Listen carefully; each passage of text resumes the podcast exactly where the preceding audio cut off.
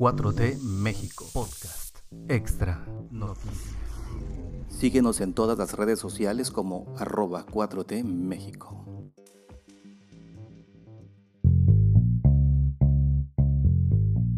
Viernes 10 de diciembre de 2021 estamos aquí haciendo este podcast 4T México Noticias. Soy Mario Alfonso, así es que agradezco mucho la asistencia de ustedes para escuchar estas noticias de la mañana, para iniciar el día y posteriormente escuchar la mañanera.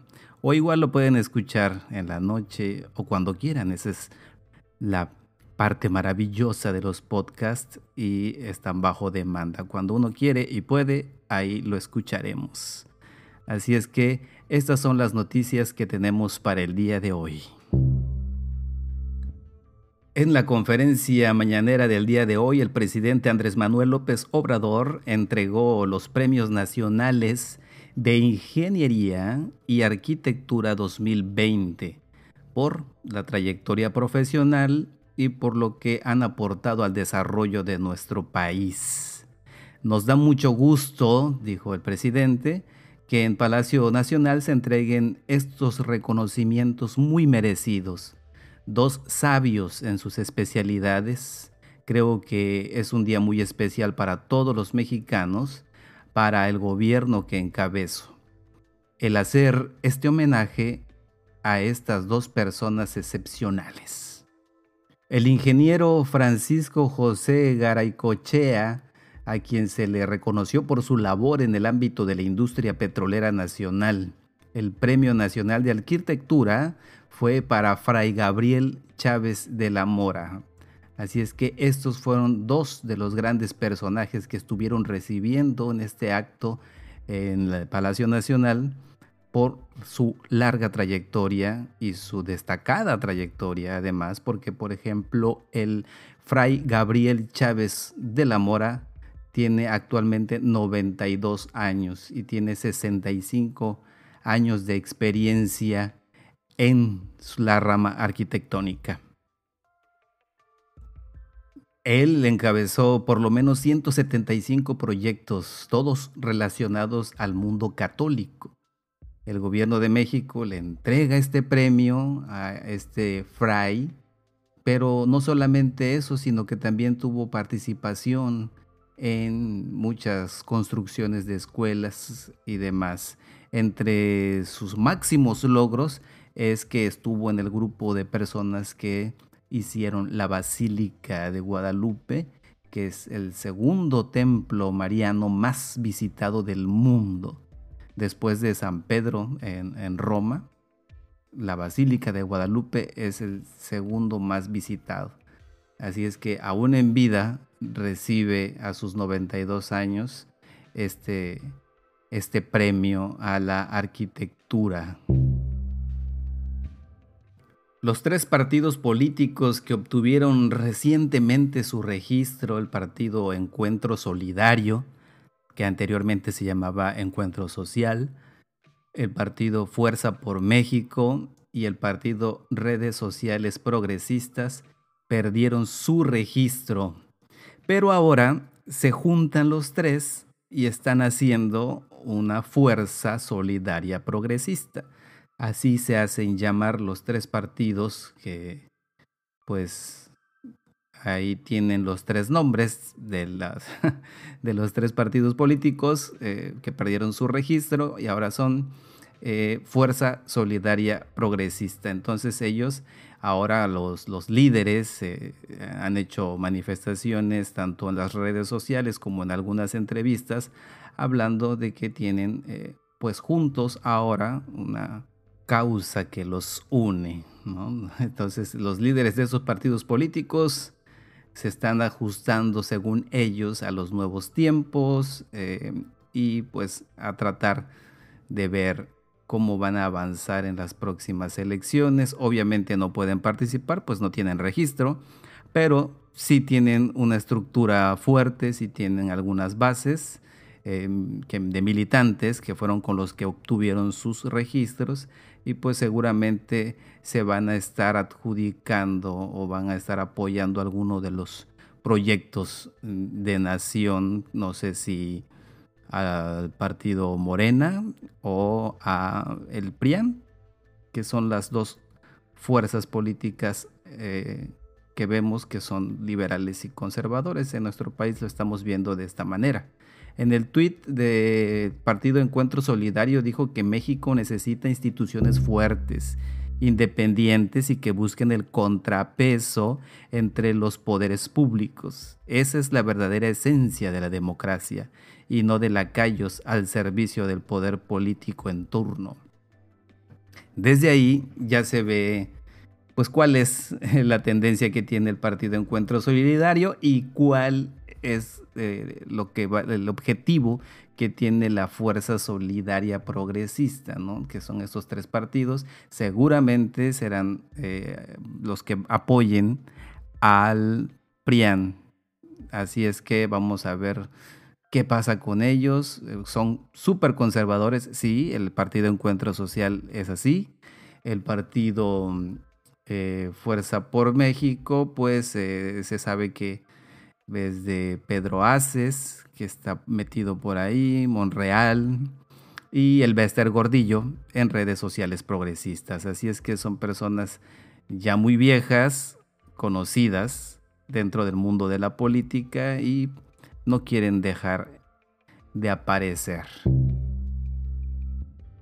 Se coloca una serpiente en el árbol de Navidad del Senado y pues llueven las, las, críticas. Seguramente ya lo debieron haber visto por ahí, en, publicado en Facebook o en Twitter o en cualquier red social, el árbol que causó tanta polémica. Este árbol de Navidad que se puso en el Senado contó con una ligera modificación, es lo que se dice, y en lugar de tener la tradicional estrella en la punta y esferas, solo tiene un penacho y una serpiente. Según la reportera de la fuente, que es Leti Robles, el argumento para esto es que la serpiente de la Navidad dice que coincide con el regreso de Quetzalcoatl de acuerdo con el imaginario prehispánico.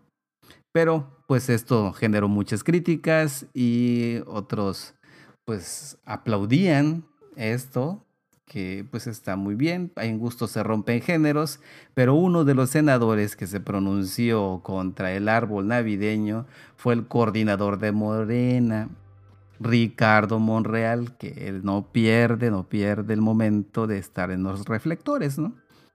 Él, él dijo, no lo sé, pero está feo. Pero bueno, es que no hay dinero hay que rehacerlo. A petición de la prensa hay que rehacerlo. Y por su parte, Lili Telles, que es otra que también le gustan los reflectores, le gusta pelear, le gusta causar polémica en vez de hacer política, es, le gusta más la polémica porque ayuda a que su nombre siga sonando, ¿no?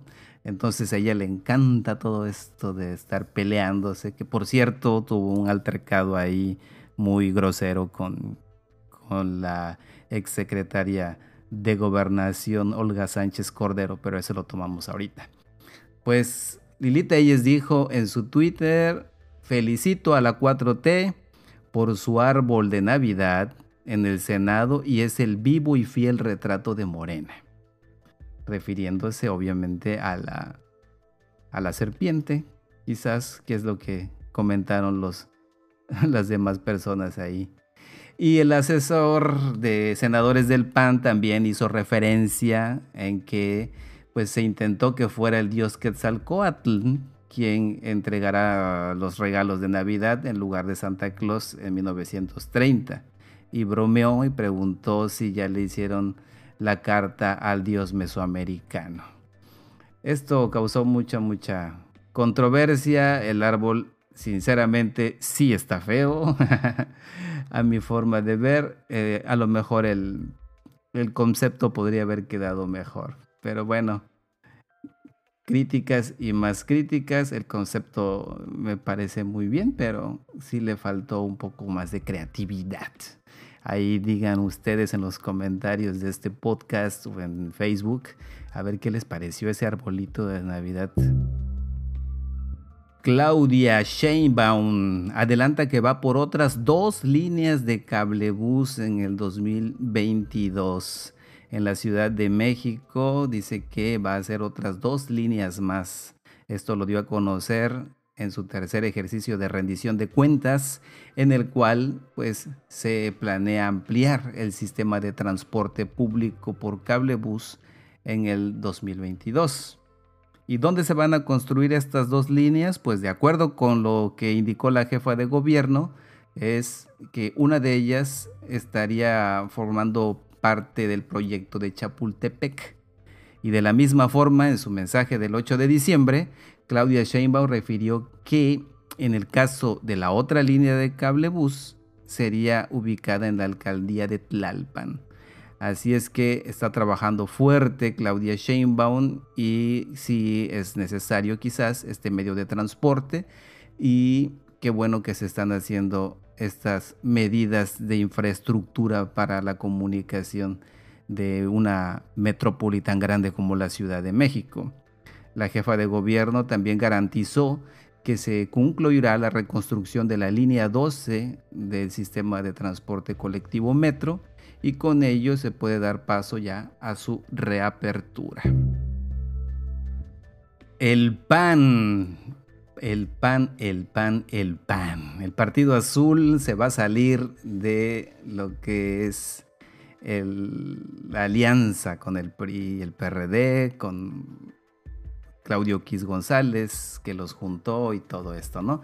Bueno, pues el PAN se ha dado cuenta que es este amaciato entre ellos, pues nada más no les está redituando electoralmente en nada, que esa alianza no sirve para nada con el PRD y con el PRI, por eso dice que está viendo la posibilidad de ir solos en las próximas elecciones. Así es que el PRD estaría temblando, el PRI no lo sé, pero el PRD sí, porque estuvo a punto de perder eh, su registro. Vamos a ver qué es lo que sucede el dirigente que es Marco Cortés dice que está listo para enfrentar las próximas elecciones solo sin importar alianzas. Aunque pues siguen sus estrategias de coaliciones, me imagino que en algunos lugares van a ser coaliciones con PRI, otras con el PAN y todo, pero lo que es en sí las tres fuerzas políticas juntas y lo que habían hecho ya se ve más desmoronado que nada, porque el pan se va a salir.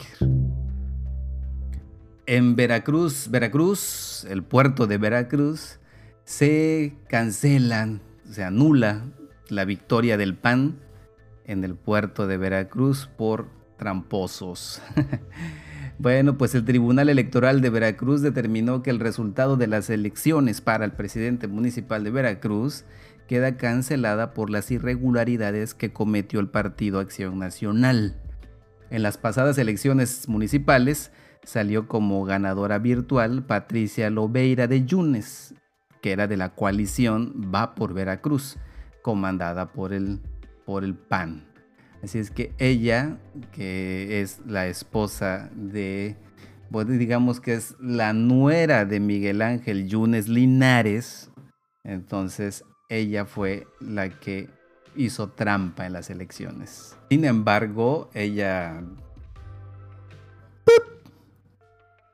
Sin embargo, ella dijo que va a acudir hacia las instancias federales para mostrar su inconformidad por esta decisión.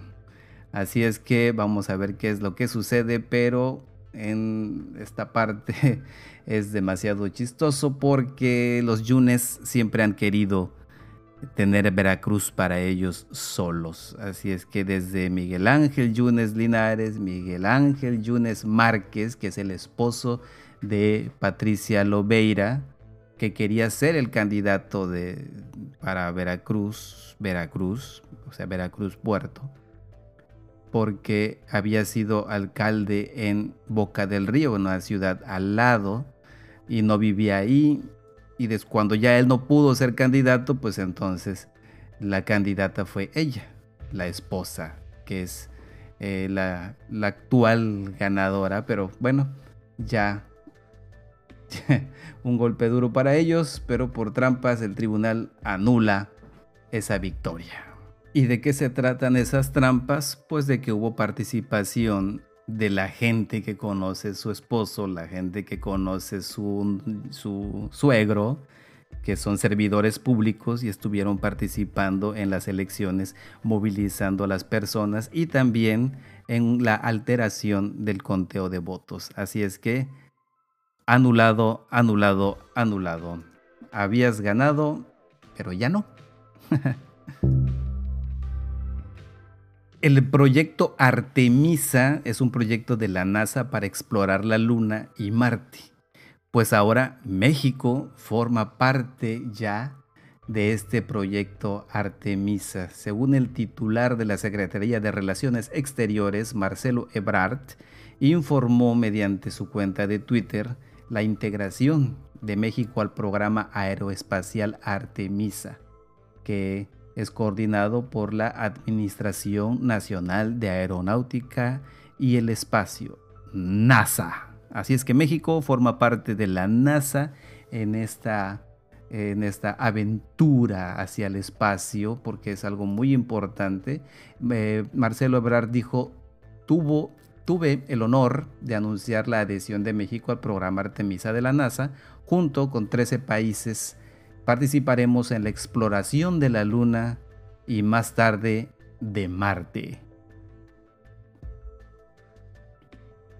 Este proyecto de Artemisa es un proyecto internacional de investigación, exploración y vuelo eh, espacial tripulado con el objeto de volver a explorar la Luna y llevar a la primer mujer y el primer hombre específicamente a la región del polo sur del satélite para el año 2024.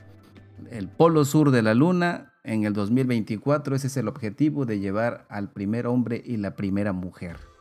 Y el propósito a largo plazo, pues es eh, establecer una presencia más sostenible en la Luna y sentar las bases para que las empresas privadas afiancen una economía lunar, de tal forma de que sirva para que pueda haber vuelos tripulados y después a Marte en el 2033.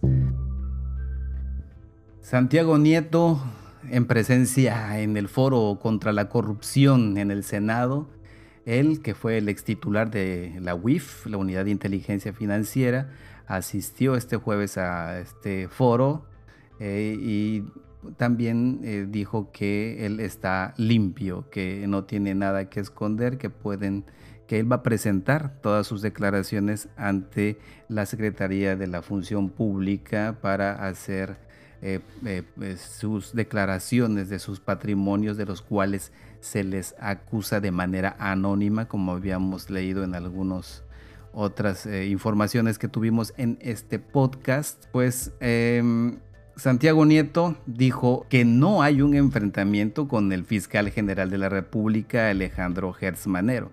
Sin embargo, reiteró que se puso a disposición de la Secretaría de la Función Pública para entregar todas sus declaraciones patrimoniales y que se le dé conclusión del cargo. Lili Telles y Olga Sánchez Cordero entran en confrontación, aunque más que confrontación creo que fue Lili Telles del Partido Acción Nacional que arremetió contra la senadora y la exsecretaria de Gobernación Olga Sánchez Cordero, que ha desechado la controversia constitucional que se solicitó para analizar la legalidad del acuerdo en el que se vuelven seguridad nacional todas las obras de infraestructura del gobierno de la 4T. El 7 de diciembre, Olga Sánchez Cordero, que es presidenta de la mesa directiva, anunció que desecharía este recurso promovido por 53 senadores, quienes sostienen que es inconstitucional el acuerdo publicado el pasado 22 de noviembre. Después de este rechazo, Lili Telles lanzó varias críticas a quien fuera la ministra de la Suprema Corte de Justicia y la acusó de convertirse en ministra de la Corte de AMLO. En un tuit, Lili Telles dijo pasó de ministra de la Corte de Justicia a paje de la Corte de AMLO. Sobre el interés superior de la patria prevalece su legítimo interés de obtener favores del presidente de México. En un video publicado previamente en su cuenta de Twitter, la panista lamentó que Sánchez Cordero no tenga autonomía de carácter y simplemente realiza lo que le ordena el Poder Ejecutivo. Qué lástima tanta sapiencia, tantos estudios, tanta experiencia, tanta sabiduría jurídica. No es nada si no hay autonomía de carácter, si no hay seguridad personal. ¿Verdad, senadora Olga Sánchez Cordero? Eso fue lo que dijo Lili Telles y pues ahí también se le sumó otro personaje más que pues se le suma de la bancada panista, que se suma ahí Julen Rementería, ¿no? que lamentó la decisión de la exsecretaria. Obviamente no les gusta la, decisión que tomó Olga Sánchez Cordero, pero eh, la oposición debería hacerse más seria y hacer estas acusaciones. Sí, está bien que quieran ser oposición, pero no en este, en este tenor, ¿no? O sea, siempre Lili Telles, los panistas, siempre están eh, eh, compitiendo o siendo oposición muy chistosa, ¿no? Como que no tienen nada de credibilidad, todo está basado en mentiras, todo está basado en injurias, en eh, corajes, groserías, etcétera. No hay un debate serio, ¿no? que permita, a lo mejor porque no tienen que debatir de forma seria, pero sí está muy, muy, muy desmejorada esa oposición y cada vez es más chistosa, ¿no? Yo creo que a todos nos da risa luego escuchar, por ejemplo, Lili Telles, pues a leguas se le nota que lo que quiere es estar en los reflectores, ¿no? No, no es otra cosa, ¿no? Siempre ha, tenido ese afán de, de ser la estrellita, ¿no? De estar ahí al frente y todo eso. Julen Rementería, pues recordemos que fue el que trajo a los de Vox de España, el partido más conservador de España, y ahí está también este, haciendo segunda ¿no? en esta oposición.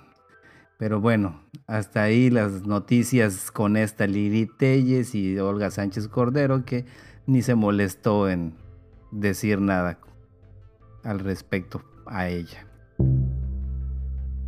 Y hablando de oposición, aseguran que Santiago Krill quiere a Ricardo Anaya de vuelta en México, pero el PAN no lo quiere. Krill, quien fue secretario de gobernación de Vicente Fox, quiere sacarle provecho al diálogo que estuvo el Partido Acción Nacional con la Secretaría de Gobernación que está a cargo de Adán Augusto López Hernández para que Ricardo Anaya pueda volver a México. De acuerdo con la política online, los gobernadores panistas no apoyan del todo eh, esta redención que se busca para Ricardo Anaya y piden que el partido se ocupe de pedir el cese a la persecución, entre comillas, en contra del gobernador de Tamaulipas, Francisco Cabeza de Bac, que encuentra acusaciones de crimen organizado, así como de garantizar de que Morena no se meta en la contienda interna del PAN para definir su candidatura en Aguascalientes. El único estado que, según el dirigente Marco Cortés, tiene posibilidad de ganar, pues es este, Aguascalientes. Pero bueno, de acuerdo con ese medio, Anaya pues sigue estando en los Estados Unidos. Y sobre el ex candidato presidencial, pesa una investigación por la que supuestamente recibió dinero de Emilio Lozoya, ex titular de Pemex del gobierno de Peña Nieto, para recibir los sobornos de Odebrecht. Él era, él era como el broker, ¿no? Él era el intermediario con los demás diputados. Pero bueno, entonces ya sabemos de qué se trató la reunión de Santiago Krill no se trata de sacar a México del atolladero, según ellos, sacar al país adelante, sino que se trata de defender a sus amigos. Ahí fue es lo que, lo que se da a entender aquí. Una, que quiere que Ricardo Anaya pueda regresar a México. Dos, que dejen de perseguir, entre comillas, a Cabeza de Vaca en Tamaulipas. Y tres, que no se metan en las elecciones, según ellos. Pero todo apunta a que eh, tienen miedo de las persecuciones, entre comillas, o tienen miedo, como lo diría yo, de que se aplique la ley en contra de esos gobernantes o esos servidores públicos que tuvieron, eh, que tienen estos cargos por esos delitos. Así es que de eso se trató esa reunión. Fue a decirles, por favor, no, no, por favor. Pero bueno, hasta aquí las noticias del día de hoy, que creo que fueron muy largas. Pero espero que nos podamos escuchar la próxima semana o si no el día de mañana, ah, no mañana es sábado, ¿no? Si hay algo importante, aquí lo publicaremos. De todos modos, muchas gracias. Como están suscritos al podcast, les tiene que llegar ahí. gracias por compartirlo y gracias por eh, suscribirse en Spotify, por dejar comentarios, por estar en 4T México en Facebook y sigan eh, compartiendo para que podamos ser más y más y más. Todos somos orgánicos y recuerden que todo lo que digo aquí es verdad, no es fake news como en otras partes. Muchas gracias, hasta luego. Este podcast fue publicado por 4T México, producido por Mario Alfonso. No olvides seguirnos en todas las redes sociales como arroba 4T México.